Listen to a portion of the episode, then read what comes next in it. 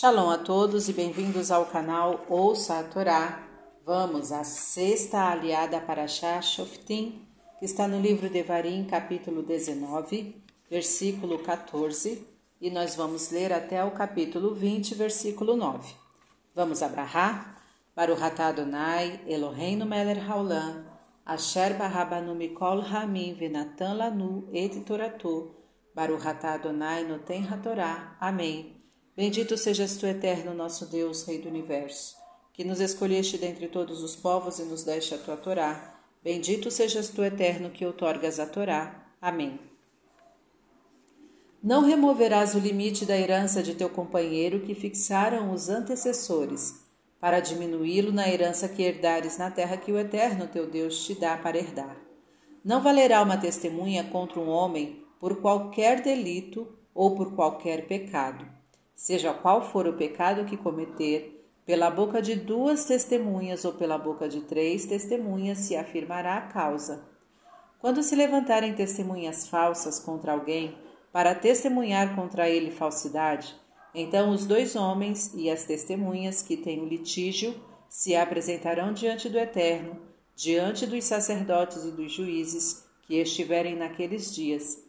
E indagarão os juízes bem e se forem falsas as testemunhas, e falso testemunharem contra seu irmão, fareis a eles como pensavam fazer a seu irmão, e eliminarás o mal do meio de ti, e os restantes ouvirão, temerão, e não tornarão a fazer mais coisa má semelhante a esta no meio de ti. E não o olharás com piedade, alma por alma, olho por olho, dente por dente, mão por mão, pé por pé. Capítulo 20 Quando saíres à guerra contra teus inimigos e vires cavalos e carros, um povo mais numeroso do que tu, não os temerás, porque o Eterno teu Deus está contigo, aquele que te fez subir da terra do Egito. E quando vos aproximardes à luta, o sacerdote se, se chegará e falará ao povo e lhe dirá: Escuta, ó Israel, Vós vos estáis aproximando à guerra contra os vossos inimigos. Não se amoleça vosso coração. Não temais, não vos apresseis e não vos quebranteis diante deles, pois o eterno vosso Deus é o que vai convosco a pelejar por vós contra os vossos inimigos para vos salvar. E falarão os policiais ao povo, dizendo: Que o homem que edificou uma casa nova e não a inaugurou, ande e volte para sua casa. Quissá morra na peleja e outro homem a inaugure.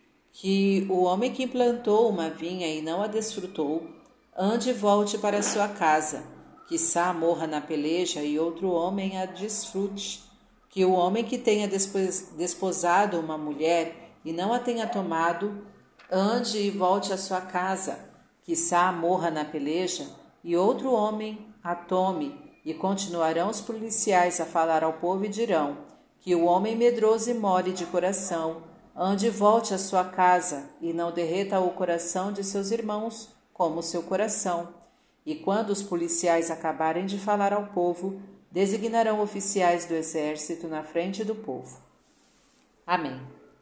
Atah Adonai, Eloheinu melech haolam, asher natan lanu Torah temet, v'chayeu lanatah betoheinu, Baruhatá Adonai, não tem Hatorá. Amém. Bendito sejas tu, eterno nosso Deus, Rei do Universo, que nos deste a Torá da verdade, e com ela a vida eterna plantaste em nós. Bendito sejas tu, eterno, que outorgas a Torá. Amém. Vamos aos comentários desta aliá, iniciando pelo capítulo 20, versículo 14. Não removerás o limite da herança de teu companheiro. Isto significa também invadir o direito alheio, como fazer alguém perder o emprego para você ocupá-lo, e assim por diante. Versículo 18: E se forem falsas as testemunhas. Este versículo trata da lei das testemunhas falsas, edim zomemim, desmentidas por outras testemunhas, dizendo-lhes: Vós estivestes, estivestes naquele dia e naquela hora conosco em tal lugar como podeis testemunhar num caso em que não estivestes presentes? Depois dos juízes indagarem e comprovarem a veracidade destas palavras, as testemunhas primeiras deveriam receber o mesmo castigo que pensavam fazer a condenar a vítima da calúnia. Se fosse questão financeira, as testemunhas falsas pagavam a importância em partes iguais, sendo o castigo malcut açoite.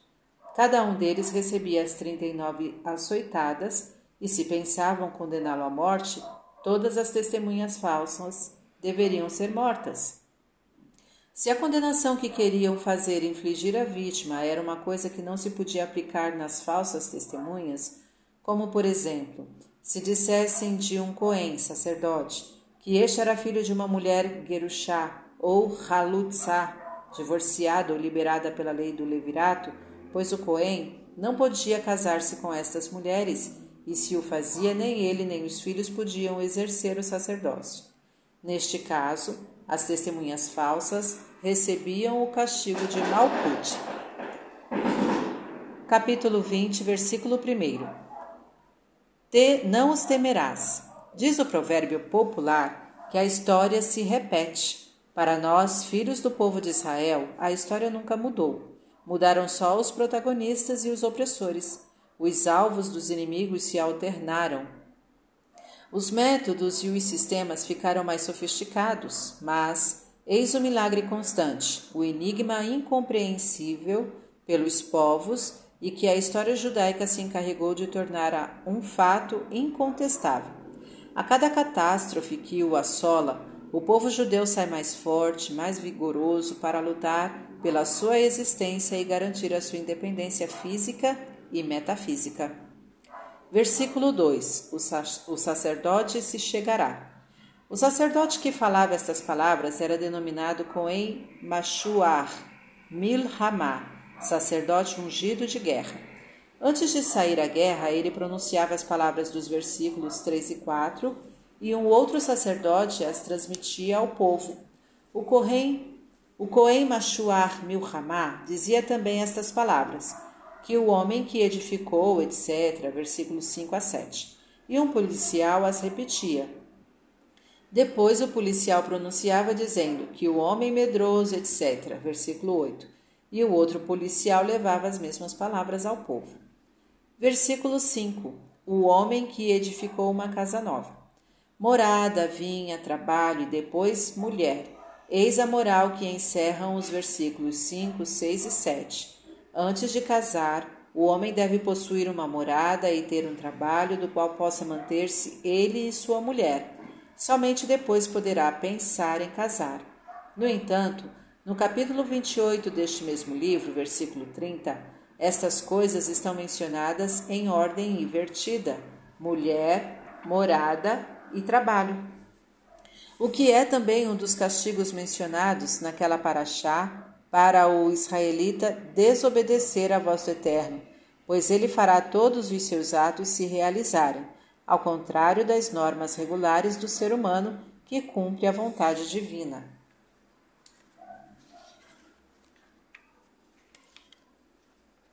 Fim dos comentários.